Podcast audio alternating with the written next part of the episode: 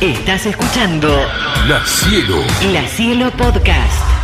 El estadio Lusail, la joya del desierto, será la estrella arquitectónica de Qatar. Tiene una capacidad para 80.000 espectadores, hoteles en su interior y una fachada que alude a los motivos decoratorios de los cuencos y vasijas característicos de la edad de oro del arte y la artesanía del mundo árabe islámico. Allí debutará Argentina frente a Arabia y luego también jugará ante México y con la final se completarán un total de 10 partidos. Como parte del legado de la competición, una vez terminado el Mundial, Lusail será el eje de una nueva metrópoli proyectada para 200.000 habitantes, ya que el recinto quedará preparado para viviendas, tiendas, establecimientos de alimentación, consultorios médicos y hasta incluso una escuela.